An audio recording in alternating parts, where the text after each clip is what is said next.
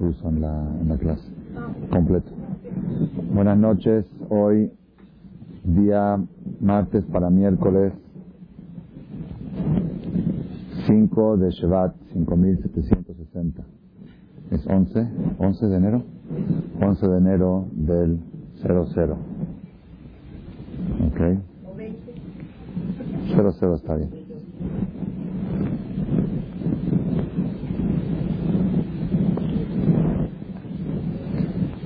La noche de hoy vamos a desarrollar, Bezat Hashem, si Dios quiere, un mensaje escondido dentro de la historia del éxodo del pueblo de Israel de Egipto. En esta parte de la Biblia que estamos leyendo en la sinagoga las últimas dos semanas, el libro del Éxodo, por supuesto, el Sefer Shemot, en la conferencia de hoy me pidieron que sea Lilun Ishmat Esther Bat, Esther Bat Sarah.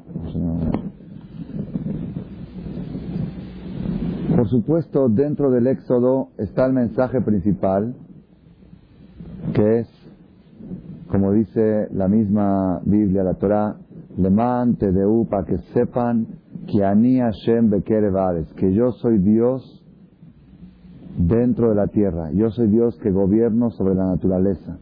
La naturaleza está dirigida, manejada por el Creador. Ese es el mensaje principal, se puede decir, de Yetziat Mitzrayim, la salida de Egipto. Sin embargo, dentro de este mensaje tan importante hay otros mensajes pequeños que pasan un poco desapercibidos.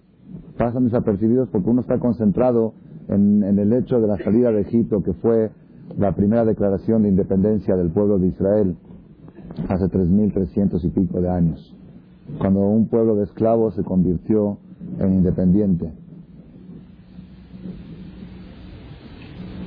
Los mensajes que están escondidos, la semana pasada dimos el primero, el campeonato de la vida, el mensaje de el lugar que tú estás parado es un lugar santo, el lugar que tú estás parado. El mensaje de hoy que vamos a desarrollar también vamos a ver que es un mensaje no es el principal, no es el más poderoso, pero vamos a ver la trascendencia que tiene este mensaje.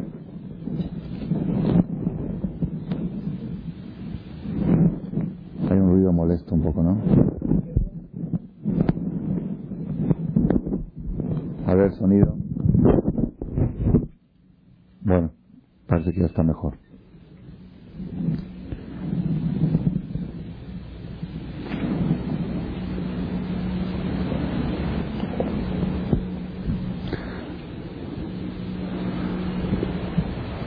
Moshe Rabenu, el líder espiritual número uno del pueblo de Israel, para llevar a cabo la misión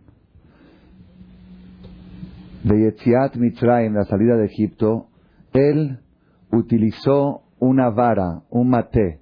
Ustedes van a ver durante la perashá muchas veces la palabra mate. Matea Elohim, la vara divina, la vara de Dios. A través de esa vara Moshe Rabenu cometió, llevó a cabo las diez plagas. Siempre Hashem le decía, levanta tu vara, golpea con tu vara, mate, mate a Elohim, la vara divina. ¿Cuál es el origen de esta vara? El Talmud, el Zohar trae, la fuente de la Kabbalah trae que esta vara Dios se la había encomendado a Adam Arishon, al primer hombre, y quizá de ahí salió el concepto varita mágica, es una vara que tenía poderes místicos. Tenía grabados ciertos nombres en esa vara, de Tzah, Hadash, Beahav, y a través de ella se podían hacer muchos milagros. De alguna manera, no voy, a, no voy a alargar mucho porque no es el tema principal, de alguna manera esta vara llegó a manos de Itro. Itro fue finalmente el suegro de Moshe Rabenu. Itro plantó esa vara en su jardín, esa vara creció como un árbol y cada vez que querían arrancar una madera de ese árbol no podían, era imposible. Traían leñadores y traían hachas y era imposible. Yitro dijo, todo hombre que tenga la fuerza de arrancar una madera de este árbol, le voy a dar a mi hija. Era la condición para entregar a su hija. Y por más hombres pretendientes que vinieron para las hijas de Yitro, nadie, todos probaron, nadie tenía fuerza. Cuando llegó Moshe Rabeno escapado de Egipto por el suceso de que había asesinado a un egipcio que estaba castigando a un judío, como cuenta la Torá, se tuvo que escapar de Egipto, llegó a lo de Yitro y le dijo, a ver si puede sacar esta madera, esta vara, y Moshe Rabenu, sin hacer mucho esfuerzo, la quitó. Dijo, esta es para mi hija. Esa es la historia del Matea Elohim, de la vara de Moshe Rabenu. Pero vamos a ver, vamos a analizar un poco y profundizar y vamos a encontrar un mensaje trascendental para nosotros, para nuestra vida, que está dentro de todo esto. La Torah dice, ustedes saben que de todas las persecuciones, de todas las inquisiciones, la discriminación racial que ha sufrido el pueblo judío durante la historia, no ha habido una situación tan crítica como la que hubo en Egipto. Nosotros cuando hablamos de Egipto fueron 3.300 años atrás, no nos imaginamos qué tipo de esclavitud era, qué tipo de crueldad. La Gemara dice que ellos tenían que construir desde las 6 de la mañana hasta las 10 de la noche, estaban construyendo, edificando, trabajando de albañiles, y a las 10 de la noche cuando llegaban cansados y rendidos, sin una gota de fuerza, el egipcio le decía, y ahora voy a traerme agua del pozo, ahora caliéntame la sopa, ahora hazme esto, hazme el otro, servicios de hijiros les hacían. La Gemara dice que Abodat Anashim la Anashim era para hacerlos sufrir. Le daban trabajo de hombres a mujeres y trabajo de mujeres a hombres. A los hombres los ponían a cocinar y a trapear y a lavar trastes. Y a las mujeres le daban trabajo de hombres. ¿Qué son trabajos de hombres? Hacer carrera universitaria, tener títulos. ¿Ok? Eso, eso, era, eso era en el tiempo de antes del faraón. Hoy en día es una cosa quizá es abodar pare, cambiar los papeles es lo, peor que puede haber. Hacer lo que corresponde al hombre a la mujer y la mujer al hombre, esa era una de las estrategias que utilizaban los egipcios para destruir la moral de los judíos. Había una cuota de ladrillos que tenían que poner, que tenían unos metros que tenían que construir. Si una familia no logró la cuota, le faltó 20 centímetros de edificar, ¿cuál era su castigo? Tomaban a uno de sus hijos y lo ponían de fila de ladrillo en la pared, echaban cemento encima. Lo ponían vivos. El pasuk, el versículo dice en la Biblia, Even Mikir. Las paredes, las paredes del muro gritaban, los niños en el muro gritaban, lloraban, ya insertados en el muro como parte del muro se escuchaban los lloros. Era una crueldad tremenda.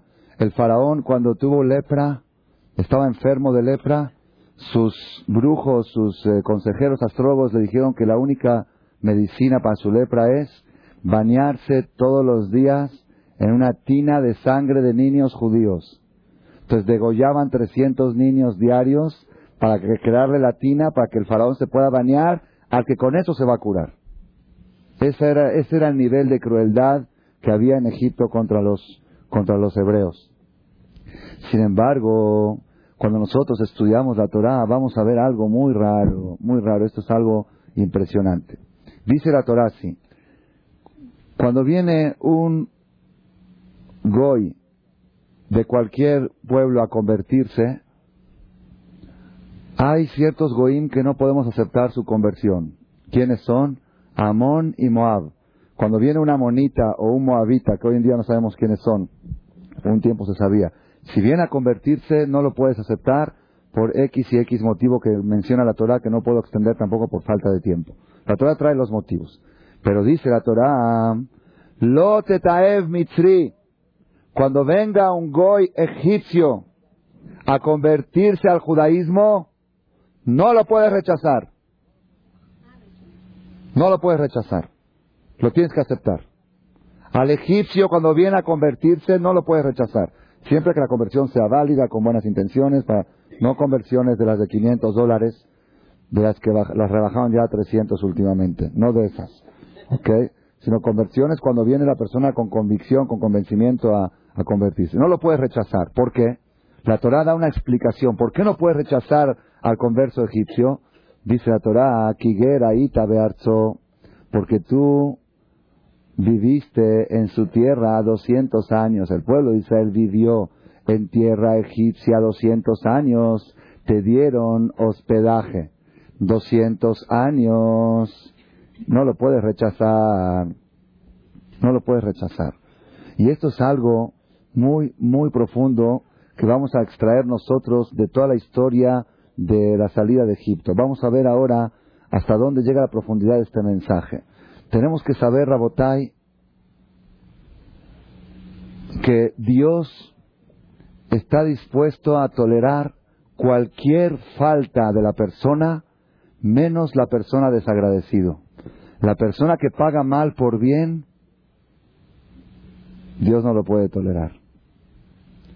Hay un versículo que dice en el rey Salomón, en Proverbios, Meshiv Ra'a Taja Tová, Lotamush mi Beto, el que paga mal por bien, no se apartará el mal de su casa. Una maldición le da el rey Salomón. Dice, la persona que es mal agradecido, que recibe un favor y paga mal por bien, el mal nunca se apartará de su casa. Dios puede perdonar cualquier cosa menos la ingratitud, la, lo que se llama y toba, el ser desagradecido. Y para educarnos a esto, te dice Dios, los egipcios, a pesar de todo lo que te hicieron sufrir, tú estuviste 200 años de turista en ese país, dice Rashi, si alguna vez estaba lloviendo y te cubriste de la lluvia con un techo construido por el gobierno egipcio, ya no puedes hablar mal de él, ya no puedes rechazarlo. Si alguna vez estabas sufriendo del sol, hacía mucho calor, te cubriste con un techo que construyó, ya, no, ya es causa para que no puedas rechazarlo.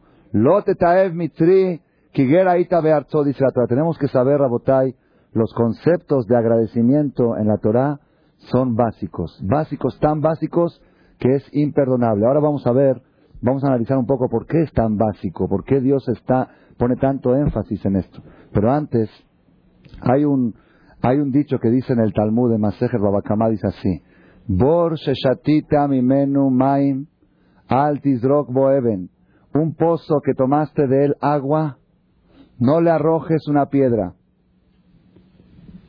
un pozo que bebiste del agua, no le eches una piedra. ¿Qué opinan ustedes de esta frase? Está muy buena. Una vez me preguntó un jajam, me dijo así, me dice, ¿por qué dice un pozo que tomaste del agua no le eches una piedra? Y si no tomaste del agua, ¿le vas a echar piedra? ¿Por qué no te echar piedra? Haram.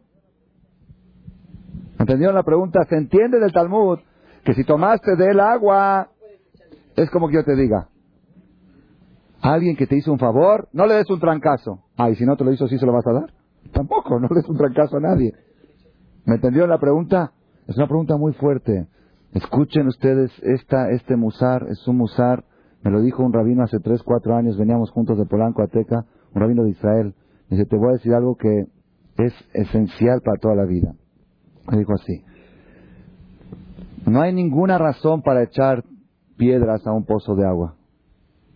Pero en algún caso que necesites, por ejemplo, hay un pozo de agua que hay que taparlo para construir una carretera. Un ejemplo. Hay que taparlo. Hay necesidad de hacerlo. Y hay justificación para hacerlo. Tú no lo hagas, porque tú tomaste del agua, que lo haga otro. Aún habiendo razón para hacerlo, yo no lo puedo hacer que lo haga otro. ¿Entendió en la enseñanza? Si no hay razón para hacerlo, pues ¿por qué vas a echarle piedra?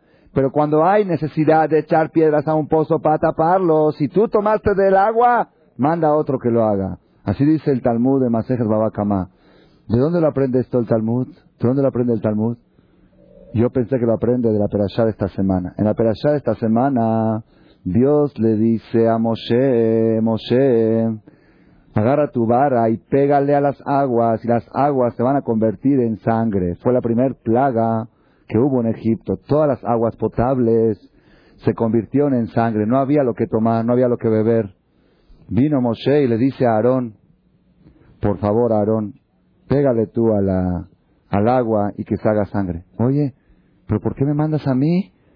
Tú eres el que, dijo Moshe Rabenu, yo no puedo pegarle al agua, ¿por qué? Cuando mi mamá me dio a luz, yo estaba en peligro, los egipcios me estaban buscando para matarme, sabían, la mamá estaba embarazada y había una ley que todo hombre, niño, varón que nace judío hay que echarlo al mar. Mi mamá me tenía escondido tres meses y después de tres meses, porque fue siete meses, no fue prematuro. Cuando llegó a los nueve meses, nació el principio del séptimo mes. Cuando, cuando venció los nueve meses, mi mamá buscó dónde esconderme. ¿Dónde me escondió? Me puso en una canasta, el Moisés, de ahí viene el Moisés, en una canasta, y me escondió en el río, en el río de Nilos, de Egipto. Entonces el río fue un refugio para mí. Yo no puedo pegarle al río. Si el río me salvó y me escondió de la vista de los egipcios, yo no le puedo pegar. Oye, pero hay que pegarle, Dios te está ordenando. Ya sé que hay que pegarle, que lo haga otro. Yo no. Aarón, por favor, tú. Viene Dios en la segunda plaga y le dice, en la, tercera, eh, en la tercera le dice, pégale a la tierra y se va a convertir, toda la tierra va a sacar piojos, de la tierra van a salir piojos. Pégale a la tierra. Le dijo Moshe a Aarón, por favor Aarón, pégale tú a la tierra. Oye, pero ¿por qué? Tú eres enviado de Dios, tú tienes, el, tú tienes la... Dijo Moshe, yo no le puedo pegar a la tierra, ¿por qué? Cuando Moshe mató al egipcio que estaba golpeando al judío, ¿qué hizo con el cuerpo? Tenía que cubrir, tenía que cubrir el, crimen, porque luego ¿Qué hizo? Agarró tierra y lo tapó, lo enterró. Así dice la Torah. Dice Moshe, si la tierra me ayudó a mí a cubrir el asesinato, yo no puedo ser desagradecido y malagradecido con la tierra y pegarle. Que lo haga Aarón. Pero Dios está ordenando, ya sé que Dios está ordenando, un pozo que tomaste del agua, aunque tengas razón y justificativo para echarle piedra porque vas a construir una carretera, tú no lo puedes hacer que lo haga otro. Yo digo, Moray Brabotay, la persona que comió un plato de arroz y jamud en casa de su suegra, un plato de gefilte fish o de lo que sea en casa de su suegra, aunque tenga razón para hablar mal de ella, ya no puede. Ya no puede. Yo no puedo. Yo comí arroz y jamud. No puedo, ya comí de ahí. No puedo. Es algo, es algo impresionante. Impresionante hasta dónde hasta dónde la Torah exige todo el proceso de la salida de Egipto, todo el proceso de la salida de Egipto está basado en esto. ¿Cómo fue que Moshe llegó a recibir el bastón, la vara con la cual hizo todos los milagros? Cuando Moshe Rabeno escapó, yo quiero más traer los ejemplos para que vean ustedes que desde el principio del libro de Éxodo hasta lo que estamos estudiando ahora, todo gira alrededor de este punto. Moshe se escapa de Egipto Llega a Midian. Cuando llega a Midian, ve a las hijas de Itro. Itro tenía siete hijas, Sheba Banot, y iban a cargar agua al pozo de agua. Cuando llegaban a cargar agua, vinieron los pastores que eran mucho más fornidos y las, las expulsaron, las quisieron violar. Ahí trae varias cosas que quisieron hacerles daño. Y todos los días, cuando ellas iban a, recoger agua, ellas llegaban a las cuatro de la tarde y los pastores las quitaban del lugar ellos acarreaban agua y ellas tenían que llegar a la casa a las nueve, diez de la noche hasta que acaben de acarrear los pastores. Cuando Moshe vio esta injusticia, fue, Moshe era fuerte, dijo, ¿qué les pasa? ¿Cómo se aprovechan de estas No solamente que las defendió, sino que él mismo les acarrió agua y le dijo, tomen, aquí está, llévense, aquí hay una cubeta, aquí va otra. Llegan de repente, todos los días llegaban a las nueve de la noche, llegan a las cinco de la tarde a casa de su papá. Así cuenta toda lo que digo yo es textualmente en la Perashá Shemot está escrito, Batabona, el revuela bien. Llegaron a lo de Itro, a lo de su papá, y el papá les dice, Madua mi artembo ayo, ¿qué pasó hoy que llegaron tan temprano? No está, no está preparada la cena, porque sabían que siempre llegaban a las nueve, los esperaba a las nueve. ¿Qué pasó que llegaron a las cinco de la tarde? Le contestaron las hijas, Hitzilanu. No sé, un hombre egipcio, extranjero, que no lo conocemos, nos salvó de los pastores, y no nada más nos salvó, nos ayudó a carrear agua y por eso llegamos tan temprano. ¿Qué le contestó Itro? Vayomer el Benotab le dijo a sus hijas, vea yo, ¿y dónde está ese hombre? Lama Zavtenet ¿por qué lo dejaron? Quírenlo, Jalajem, ¿cómo no le dijeron que pase a la casa a comer algo? Un joven que les hizo un favor, no le dicen pasa a la casa, es un extranjero, quizás necesita albergue, necesita comer algo, invítenlo a que coma algo. Fueron las hijas otra vez al pozo de agua y lo vieron que estaba todavía ahí. Le dijo mi papá que si quieres pasar a la casa a comer algo. Pasó a la casa a comer y ahí conoció a Chiporá. Y ahí fue la historia del, del Mate, del, de la vara. Y ahí empezó la historia de la salvación del pueblo de Israel. Si este Itro, el suegro de Moshe, no tuviera ese sentimiento natural de decir un joven que les hizo un favor, ¿por qué no lo invitan a la casa? La historia quizá hubiera cambiado. Ese bastón nunca hubiera llegado a manos de Moshe Rabenu. La historia había sido distinta. Moray Brabotay, tenemos que saber, este concepto es uno de los conceptos básicos del judaísmo. Todavía no expliqué por qué es tan básico. En la parte final lo voy a explicar, pero nada más quiero traer pruebas cómo la Torah, cómo la Torah es exigente en este concepto. La persona no puede fallar, puede fallar en cualquier cosa. Es más grave, escuchen lo que voy a decir, es más grave hablar mal de la suegra, lo digo en serio, antes era de chiste, es más grave hablar mal de la suegra que comer puerco. Comer puerco Dios lo puede perdonar. Pero una persona que recibió favores de alguien y habla mal de él, no puede entrar al CNIS. Dios dice, vete, no quiero que reces. Ese tipo de gente no quiero. Y, nos, y nosotros, si nos ponemos a pensar un poco, el ser humano, por naturaleza, es bien agradecido o mal agradecido. Había un jajam, se llamaba Hatam Sofer, hace como 200 años, un jajam muy grande. Una vez le dijeron que hay una persona que está hablando mal de él.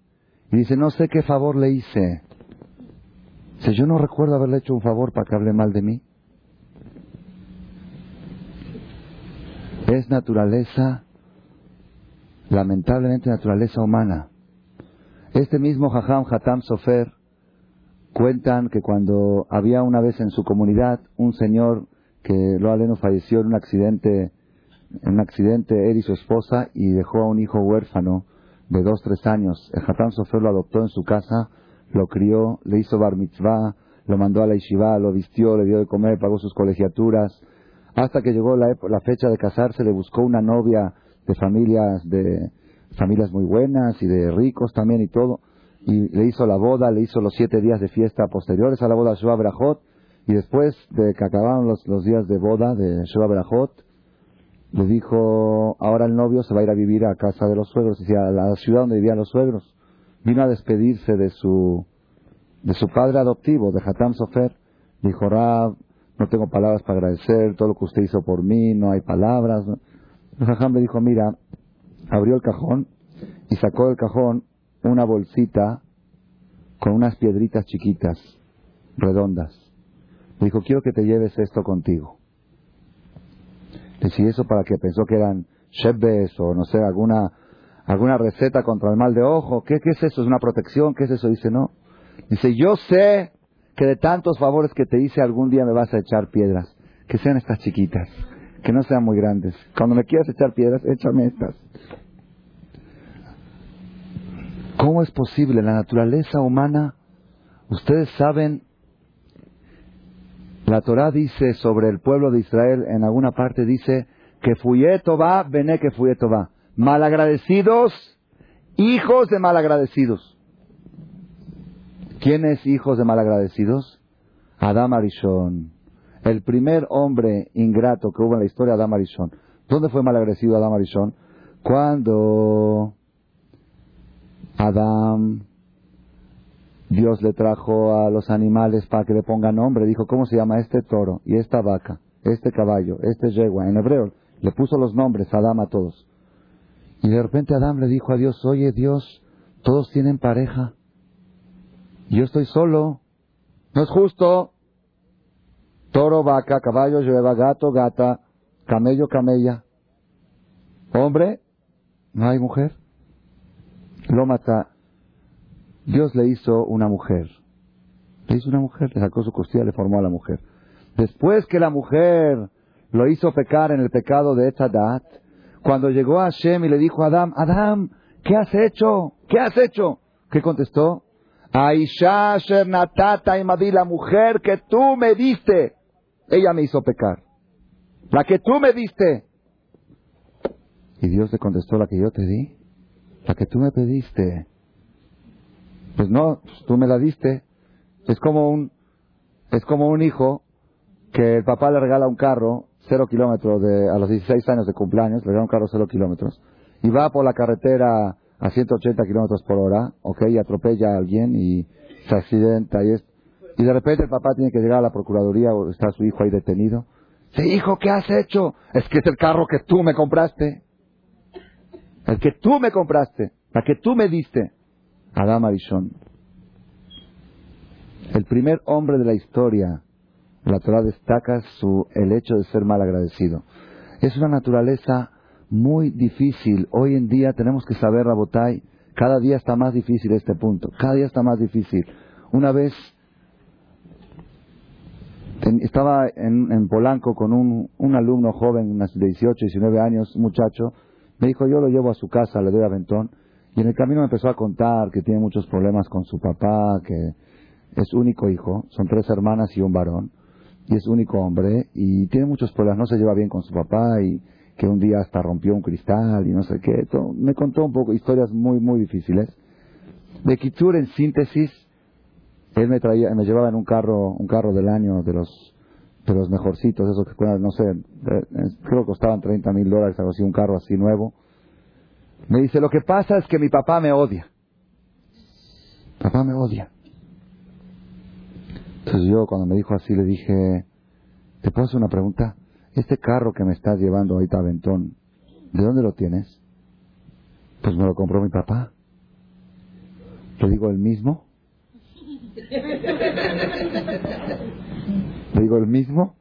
Digo, no entiendo. Este que te odia te compró este carro. ¿Por qué no trabaja? Estaba en la universidad. ¿Ese mismo padre o es otro? dice, no, el mismo. Entonces, ¿cómo puedes decir un papá que te regala un carro del año, cero kilómetros, ¿cómo puedes pensar que te odia? ¿Saben qué me contestó? Escuchen esta respuesta. Norabe Ayom. Escuchen bien.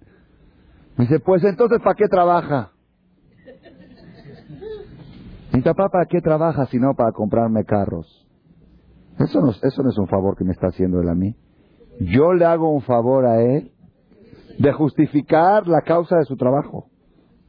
Porque si yo no le aceptaría el carro, no tendría causa para trabajar.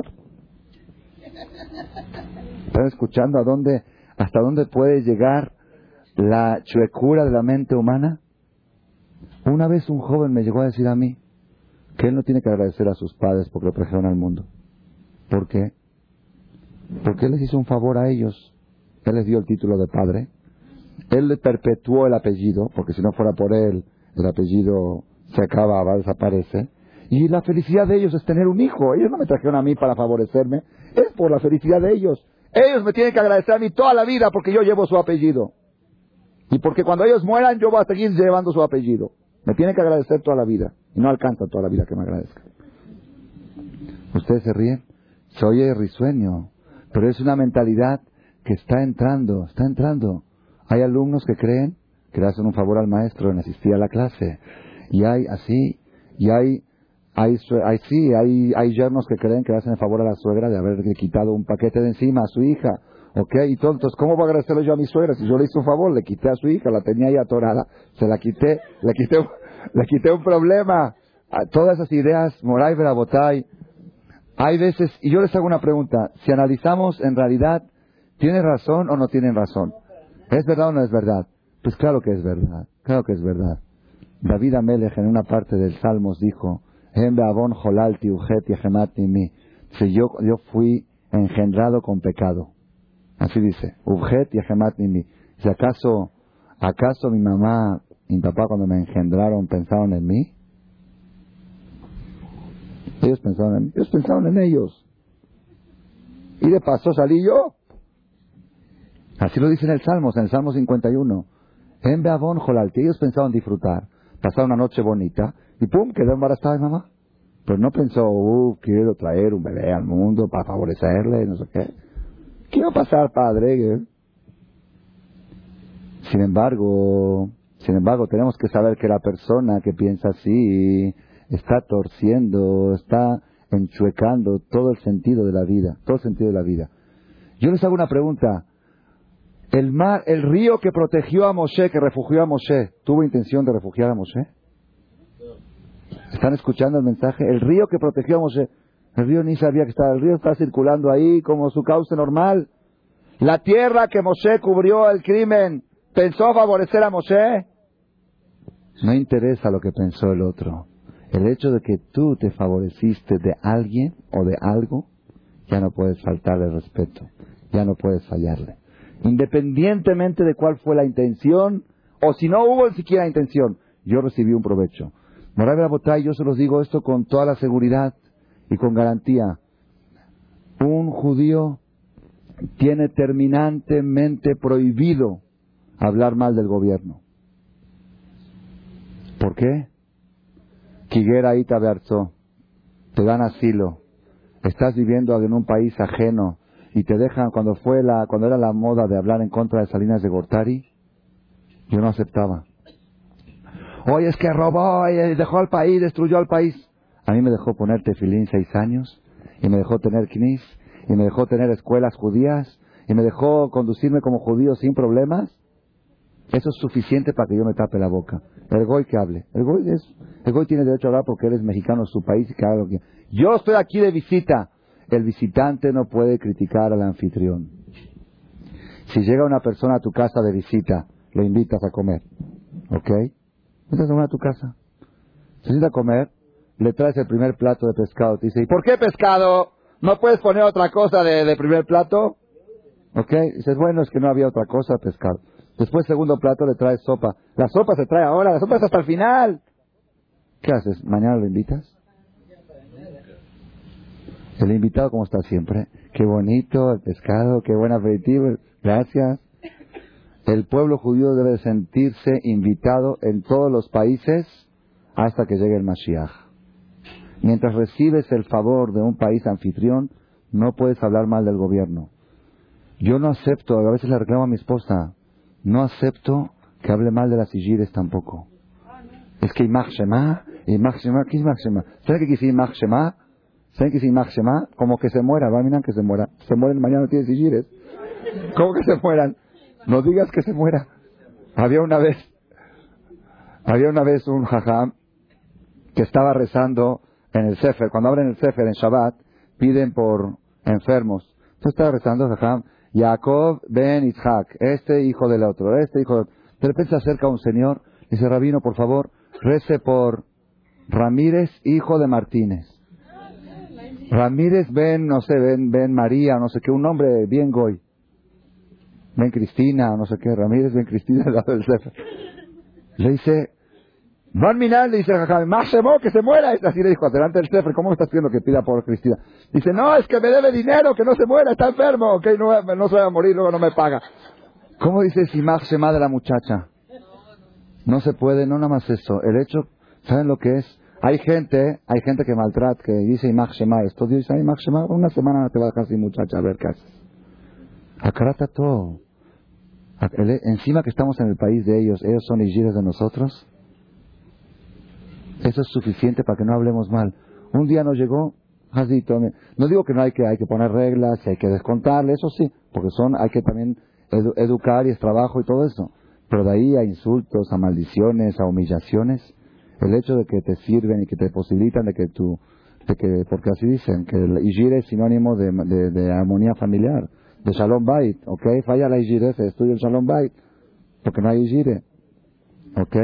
No sé si es lo ideal o no lo ideal, no voy a entrar en ese tema, ¿ok? Pero de todos modos es un hecho, es una realidad que te están dando servicio y te están ayudando y eso es causa para que te quedes callado. Solamente tienes que educarlos, ven temprano, exigirle, descontarle, eso es otro tema. Tenemos que saber, Rabotai, la exigencia de Dios hacia el tema de Akarata todo es mucho más de lo que nosotros imaginamos. Ustedes saben, vamos a pasar a la segunda parte de la charla. ¿Por qué es tan esencial en el judaísmo el tema de ser bien agradecido. ¿Por qué? ¿Por qué no se puede ni siquiera... Yo tenía un maestro que nos decía, él era exagerado en esto, en Argentina, un maestro que nos decía así, dice, ¿cómo con la toalla que te secaste la cabeza te vas a secar los pies? Dice, estás mal agradeciendo a la toalla. Se te secaste la cabeza y ahora la pisas.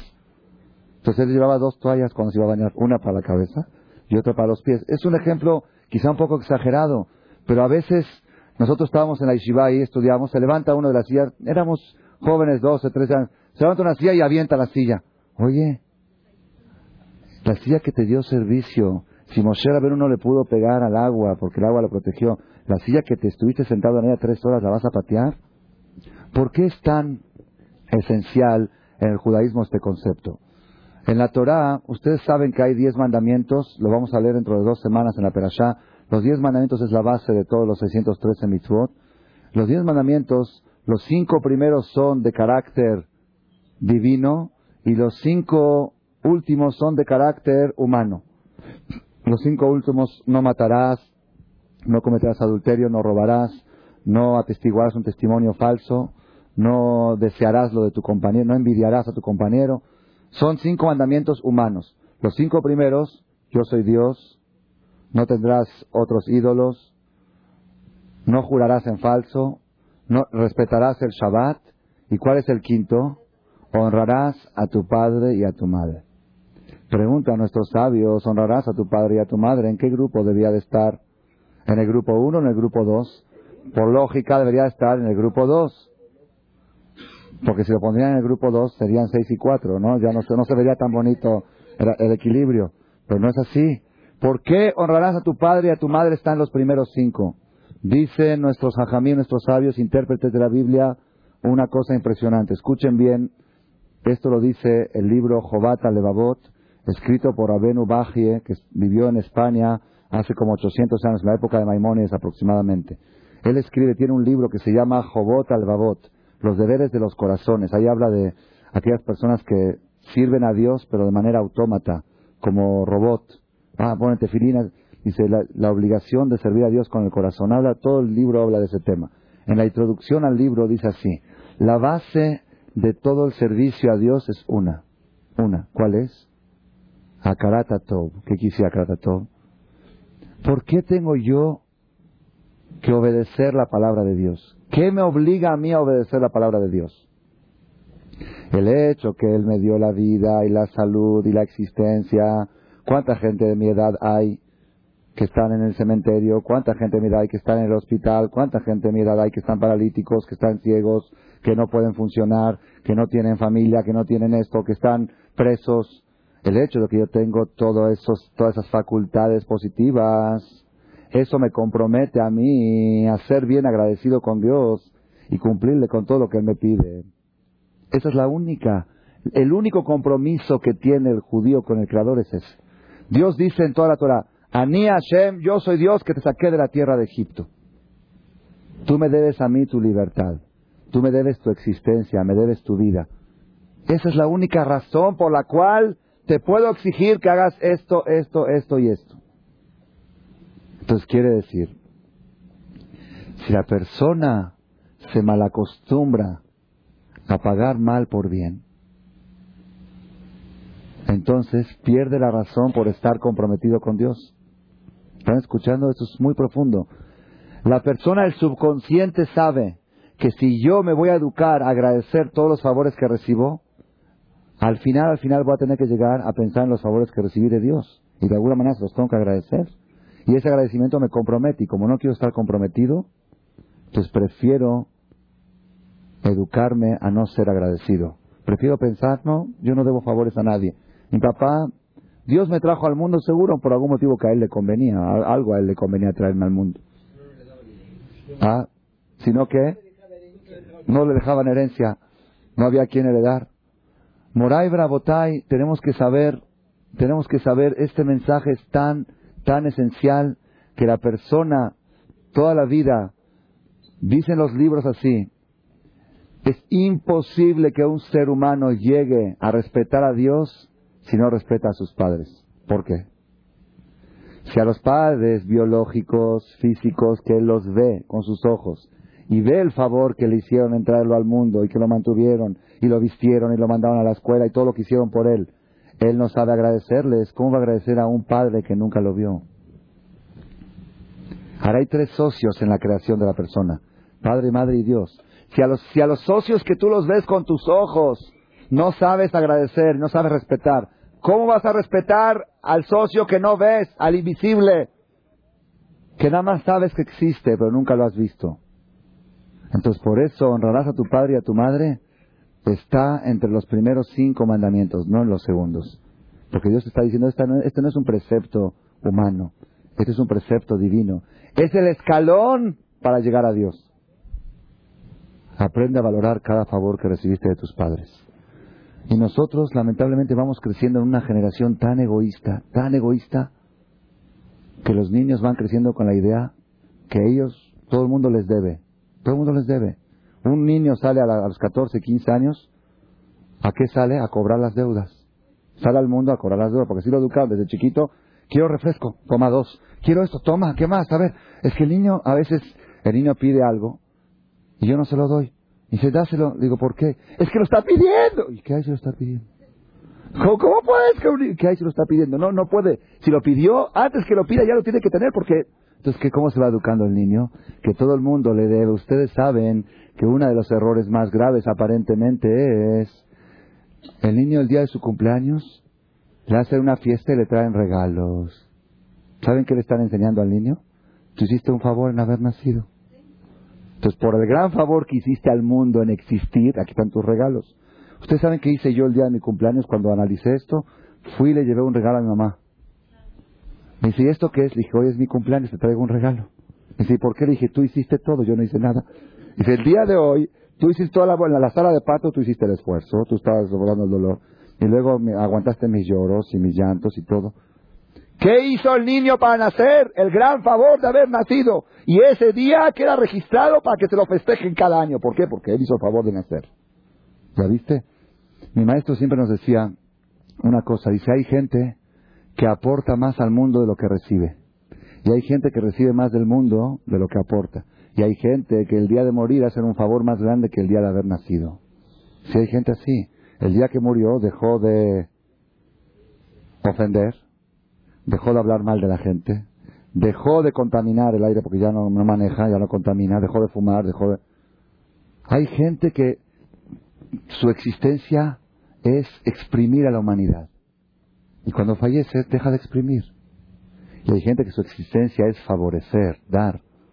El problema nuestro es que crecemos y hacemos crecer a nuestros hijos con la idea de que todo el mundo te debe. El abuelito, ay, mi nieto, toma, deja que toma, que toma.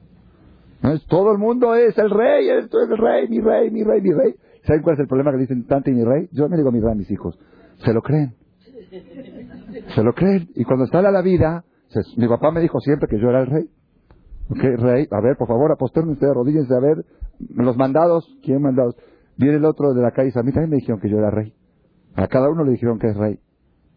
Y la esposa, a la esposa también le dijeron que era reina. Y se casaban rey con reina y barminan. Imagínense. Cada uno pensó que se casaba rey con Igir, ¿eh? Y, o reina con Igir. Pero está que no, que es rey con reina. Moray Verabotay, tenemos que saber, tenemos que saber hasta dónde llega esto. Yo les voy a contar un relato para que ustedes vean hasta dónde este mensaje es tan esencial en el judaísmo. En Buenos Aires, yo nací ahí, me acuerdo de pequeño, había un señor que era famoso, yo nunca lo conocí físicamente, personalmente, pero era famoso en la comunidad por sus contactos que tenía con el gobierno. Era un señor muy, muy alejado del judaísmo, muy alejado. Ni en Kippur iba a la sinagoga, pero tenía ese don de ayudar a los judíos, principalmente aquellos que Balminan caían a la cárcel o entraban en problemas con gobierno.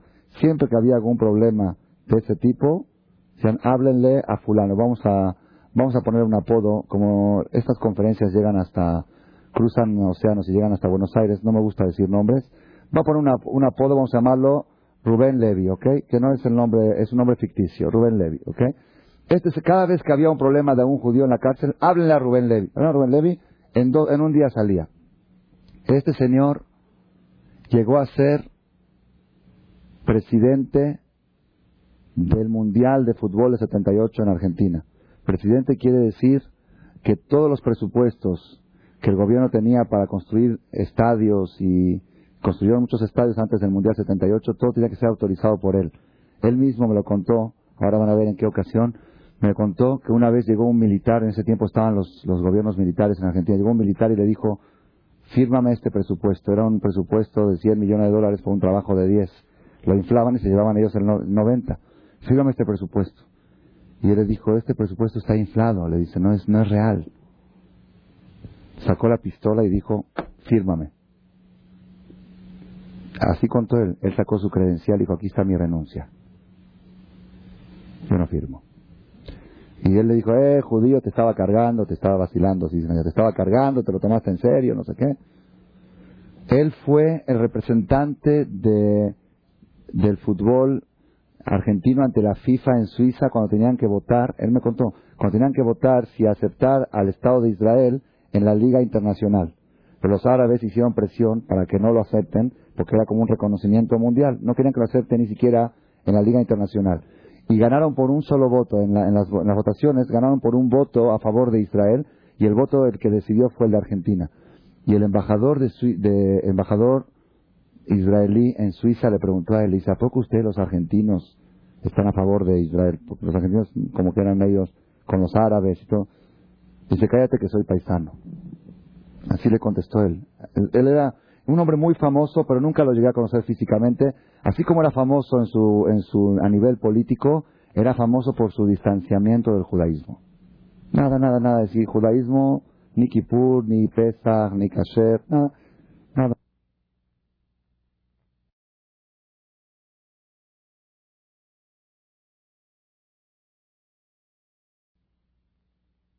Mundial de Fútbol de 78 en Argentina. Presidente quiere decir que todos los presupuestos que el gobierno tenía para construir estadios y construyeron muchos estadios antes del Mundial 78, todo tenía que ser autorizado por él. Él mismo me lo contó, ahora van a ver en qué ocasión, me contó que una vez llegó un militar, en ese tiempo estaban los, los gobiernos militares en Argentina, llegó un militar y le dijo, fírmame este presupuesto. Era un presupuesto de 100 millones de dólares por un trabajo de 10. Lo inflaban y se llevaban ellos el 90 fírmame este presupuesto. Y él le dijo, este presupuesto está inflado. Le dice, no es, no es real. Sacó la pistola y dijo, fírmame. Así contó él. Él sacó su credencial y dijo, aquí está mi renuncia. Yo no firmo. Y él le dijo, eh, judío, te estaba cargando, te estaba vacilando, sí, te estaba cargando, te lo tomaste en serio, no sé qué. Él fue el representante de, del fútbol argentino ante la FIFA en Suiza cuando tenían que votar, él me contó, cuando tenían que votar si aceptar al Estado de Israel en la Liga Internacional. Pero los árabes hicieron presión para que no lo acepten, porque era como un reconocimiento mundial. No querían que lo acepten ni siquiera en la Liga Internacional. Y ganaron por un solo voto en, las, votaciones, ganaron por un voto a favor de Israel, y el voto el que decidió fue el de Argentina.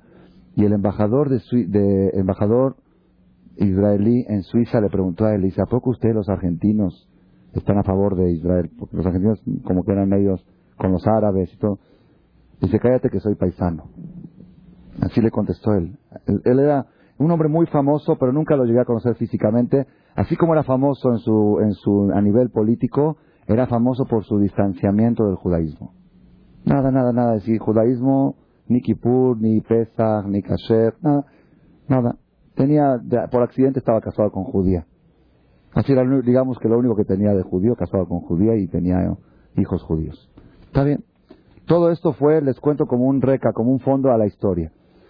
Pasaron muchos años, yo me fui a estudiar a Israel a los 14 años, estuve ahí siete años de soltero en la Yeshiva en Jerusalén, vine aquí a México, me casé, volví a ir a Israel para vivir de casado tres años de Abrej.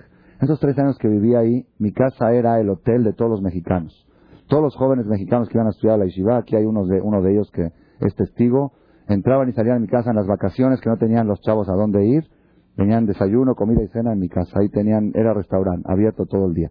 En Pesach, que ni un restaurante hay kosher, no hay kosher de Pesach, entonces venían, el primer desayuno empezaba a las 8, a la una terminaba el desayuno y empezaba a la una y media la comida del segundo turno. Así era todo el día.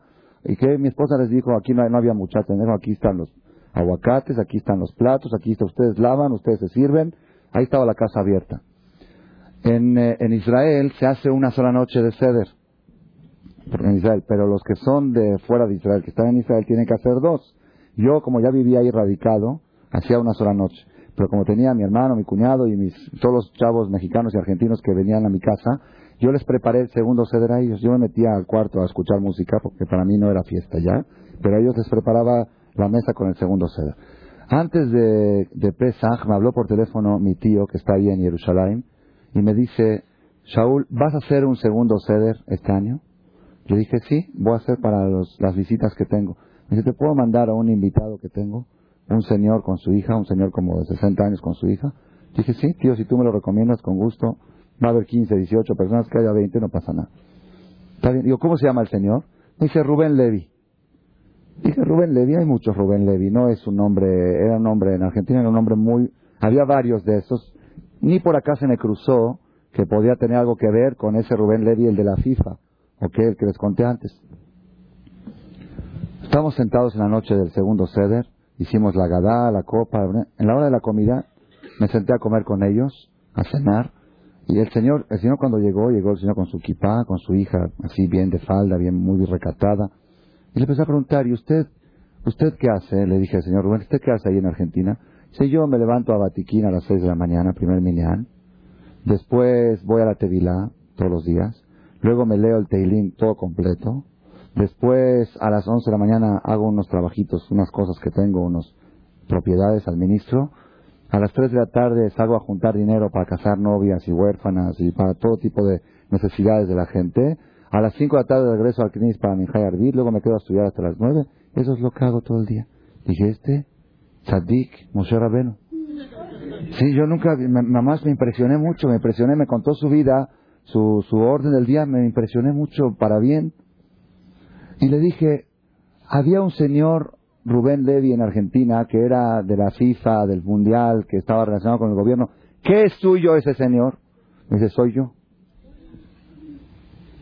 Y me contó todas esas cosas que le conté yo antes a ustedes para comprobar. Había 15 jóvenes mexicanos y argentinos que uno de ellos está aquí presente y puede ser testigo de esta historia. Eh, fue algo impresionante. Le digo, le digo, a ver, que no me vacile, por favor. Entonces me empezó a contar esas pruebas para decirme que él, que él sí es esa persona. Le digo, pero usted, perdón, usted siempre fue así, religioso, así de, de, de Vatiquín, de seis de la mañana, de Teilín. Dice, yo comía jamón en Kipur. Si yo comía cerdo en Kipur, yo no tenía nada, nada, nada. Le digo, entonces, ¿cómo, cómo llegó usted a, a esto? Dice, ah, muy sencillo, me dice, muy sencillo. Fueron suficientes dos infartos. Digo, ¿y cómo, cómo está esto? A ver. Y así, cuando me llevaban al quirófano del primer infarto, a los 52 años le dio el primer infarto. Cuando me llevaban al quirófano del primer infarto, estaba yo consciente y le dije, Dios, si me salvas de esta, voy a empezar a comer kasher. Entró al quirófano, se salvó, empezó a comer kasher. Después de seis meses, le llegó el segundo. También estaba consciente, lo llevaban al quirófano, dijo, Dios, si me salvas de esta, voy a cuidar Shabbat salió de esta y cuidó Shabbat. Dijo, ok, kosher y Shabbat está bien. Pero de ahí a Batiquín, a Teilim, a Hazat Kalá, está todo el día haciendo mis votos. Dijeron que ya no quería que venga el tercero. Yo le pregunté, ¿cómo llegó usted? ¿Cómo llegó usted de kosher y Shabbat? ¿Cómo llegó a todo lo demás? Me dice, escuchen este mensaje que es el principal y yo creo que es, ahí está la esencia del judaísmo, de la religión. Me dice así, después del segundo infarto me puse a pensar, y dije, palabras textuales como él hablaba, él tenía un lenguaje muy argentino, así vulgar. Dice, yo pensé así, dije, Dios me podía liquidar. ¿Saben qué es liquidar, no? Yo estaba en sus manos. Si Él me regaló 10, 15 o 20 años más de vida, ¿es correcto que yo no le corresponda en todo lo que Él me pida? Yo podía estar ahora en el panteón, como hay otros que ahí están. Si Él me hizo el favor de regalarme unos años más de vida, todo lo que me pida cambio es poco. Yo no puedo fallarle. Fui con el rabino y le dije, dígame todo lo que Dios pide de la persona, de la A a la Z, porque Él me regaló la vida. Entonces, escuchen cuál fue el análisis que yo hice después de haber escuchado esta anécdota esa noche en mi casa. Escuchen el análisis que yo hice. Yo dije, este señor 52 años comió jamón en Kipur. ¿Por qué? Porque no era religioso. ¿Cuál era el problema de él? Falta de religión, falta... No era falta de religión, no. Él pensaba que la vida era de él. que la vida la tenía comprada. Y si la vida es mía, a mí nadie me va a decir lo que tengo que hacer. Yo hago lo que quiero con mi vida. Cuando llegó a la conclusión que la vida es regalada, que la vida se la están regalando todos los días que está vivo su milagro, todo lo que me pidan a cambio es poco. ¿Están entendiendo por qué a la persona le cuesta trabajo ser bien agradecido? Porque el ser bien agradecido en el final conduce a que la persona tenga que respetar la Torah de la A a la Z, y eso es algo pesado y difícil. Entonces prefiero, mejor que prefiero, acostumbrarme a no sentir el compromiso de agradecer favores. Y como no siento el compromiso de agradecer favores, tampoco va a sentir el compromiso de agradecer favores al Creador. Pero si la persona tuviera, si alguien me pregunta a mí, ¿cuál es la mejor virtud que un padre puede heredarle a su hijo? La virtud de siempre ser bien agradecido. Y yo les digo una cosa, ustedes saben que últimamente hay una campaña muy fuerte en contra de la Shonara. ¿Saben qué es la Shonara? Chismología. ¿Ok? Es una, es una, es una materia. ¿Ok?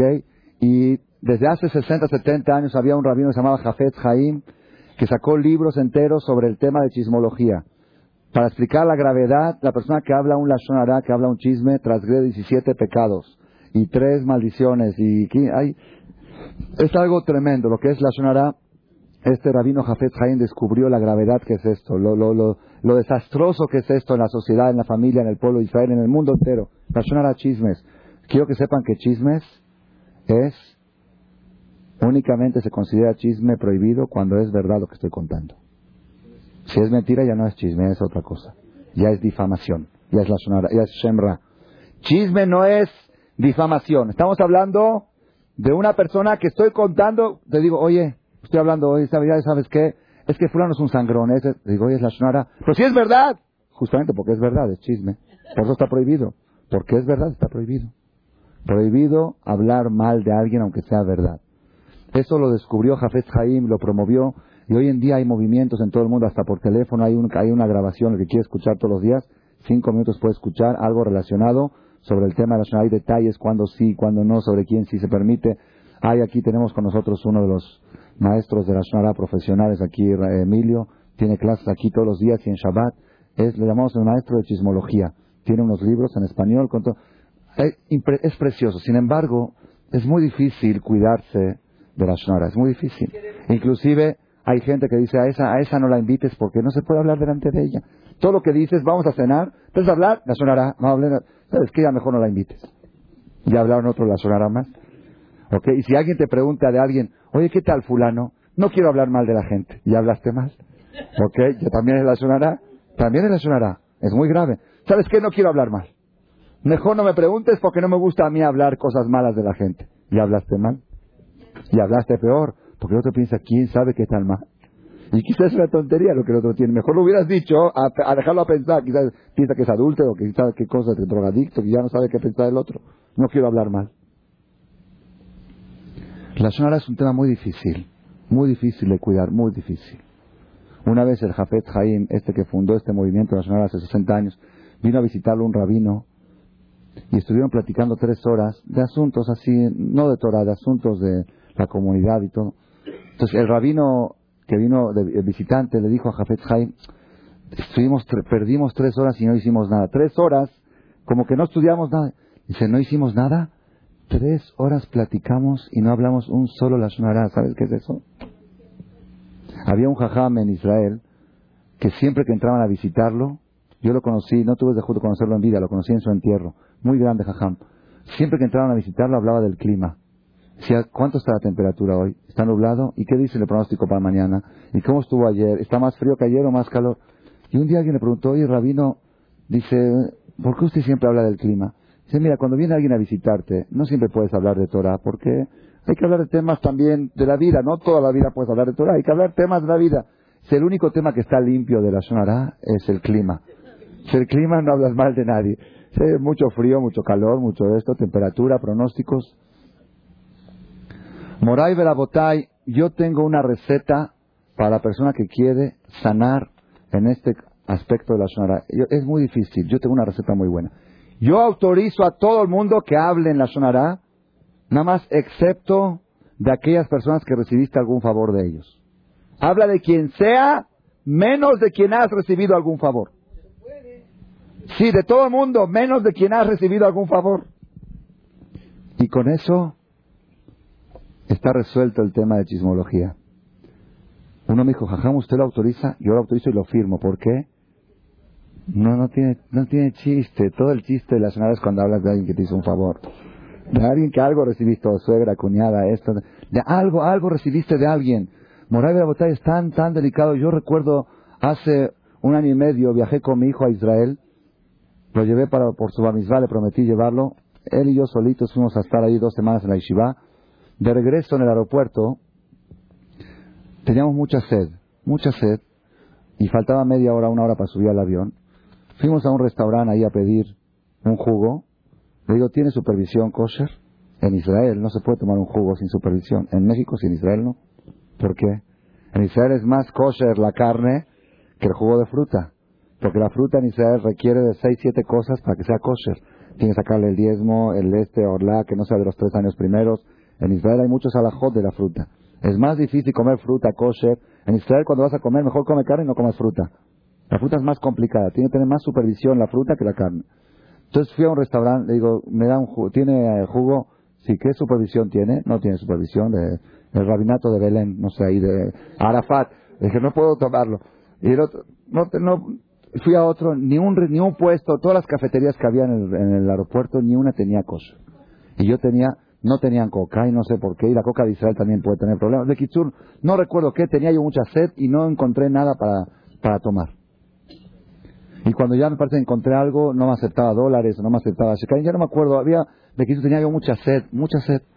Entonces viene mi hijo y me dice, ahí hay un puestito, había un puesto ahí de un grupo de personas, no voy a decir nombres para no entrar en, polémica en el, ahora, es un grupo de una secta en el judaísmo, que es una secta que está en tela, está en tela de juicio.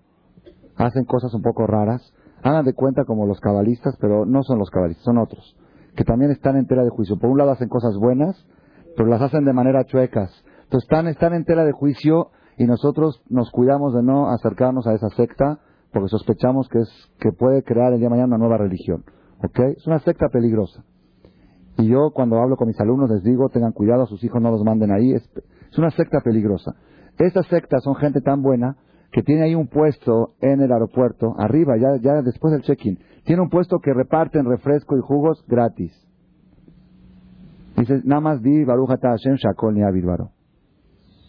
por eso digo, hacen cosas hermosas, pero hay, están censurados por... No voy a entrar ahora en detalle. De Kitsur viene mi hijo y me dice, papá, ahí están repartiendo jugo gratis y es kosher. Son gente de barba, religiosos y todo kosher. Le dije, no. Dice, papá, ¿por qué no? Dije, no.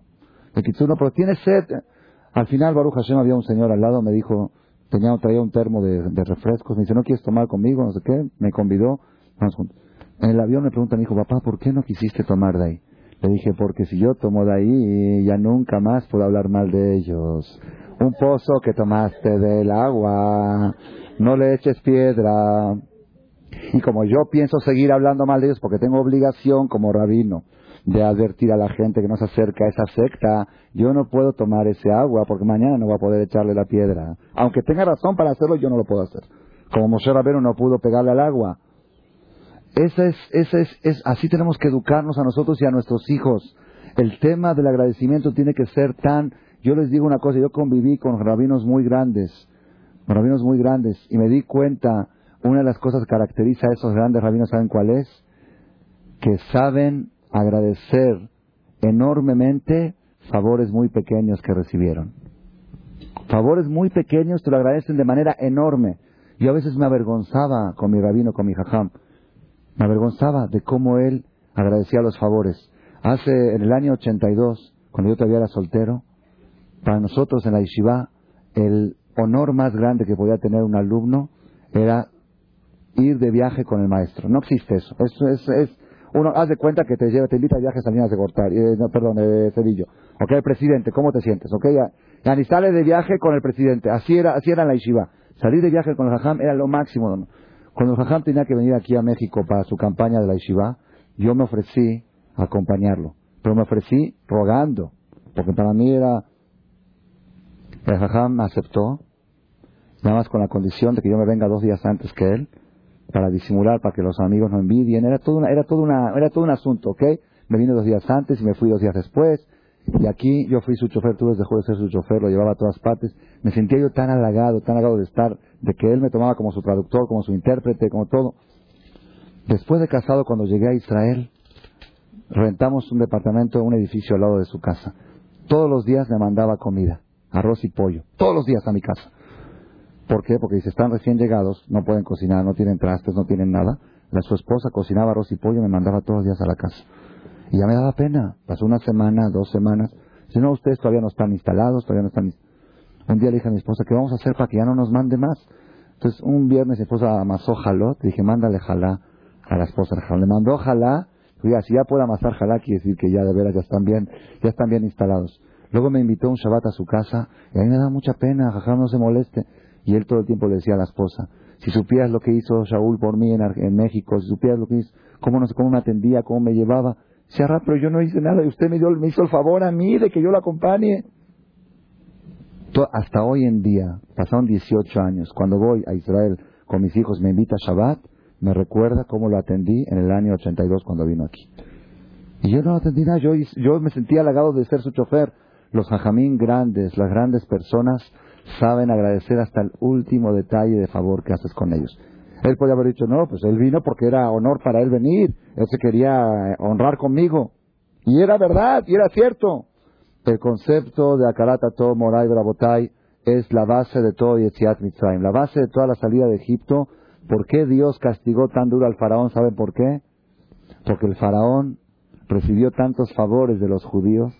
Los primeros los primeros 90 años que estuvieron los judíos en Egipto, convirtieron a Egipto en una potencia económica mundial. Yosef fue el que salvó del hambre al mundo entero y convirtió a Egipto. Egipto era el, abastecedor de alimentos número uno del mundo en tiempo de hambre. Y todo por Yosef. Ellos levantaron toda la economía del país y ahora los conviertes en esclavos. Eres un mal agradecido, por eso mereces todas estas diez plagas. Dios no perdona y no tolera a las personas que no saben agradecer. Nosotros tenemos que salir de esta charla con una reflexión clara. Cualquier cosa menos pagar mal por bien. Y todo el tiempo acostumbrar a nuestros hijos. Yo recuerdo el primer año de, que tenía mi hijo, recién empezó, mi hija chiquita empezó en dos años, tres años, me decía, quiero refresco. ¿Cómo se pide? Por favor. ¿Y cómo se pide en hebreo? Bebakashá. Después que daba refresco, ¿y qué se dice? ¿Cómo se dice en hebreo? Toda. Un día mi esposa me dijo, yo creo que estás exagerando. Porque dice, el hijo tiene que sentirse en la casa, que es su casa, y que él, él recibe todo sin pedir por favor, y no tiene lo que agradecer, es su casa. Le dije, si aquí en la casa no va a aprender a agradecer, ¿dónde quieres que lo aprenda? ¿Dónde quieres que lo aprenda? Aquí donde más tiene que... Nada te debe, nadie te debe nada. A veces el niño, es que está pidiendo un dulce que pida de hoy a mañana, no se le debe nada. Tenemos que educarnos y cuando se le da algo, gracias mil veces. Y cuando alguien, de repente llega a tu hijo y te dice, mira lo que me dio ese señor, ay, qué bonito, le dijiste gracias. No es que se me olvidó, háblale por teléfono y agradecele. Hacer actos que le inculquen, ¿saben por qué? Porque el primer beneficiado de hijos bien agradecidos son los padres. Si el papá educa a su hijo a agradecer, mañana va a pensar que tiene que agradecer también a sus padres. Señor, que nos ayude, que todos nosotros podamos educarnos a nosotros mismos y a nuestros hijos y así tener una sociedad más limpia y más pura y más cercana al Creador.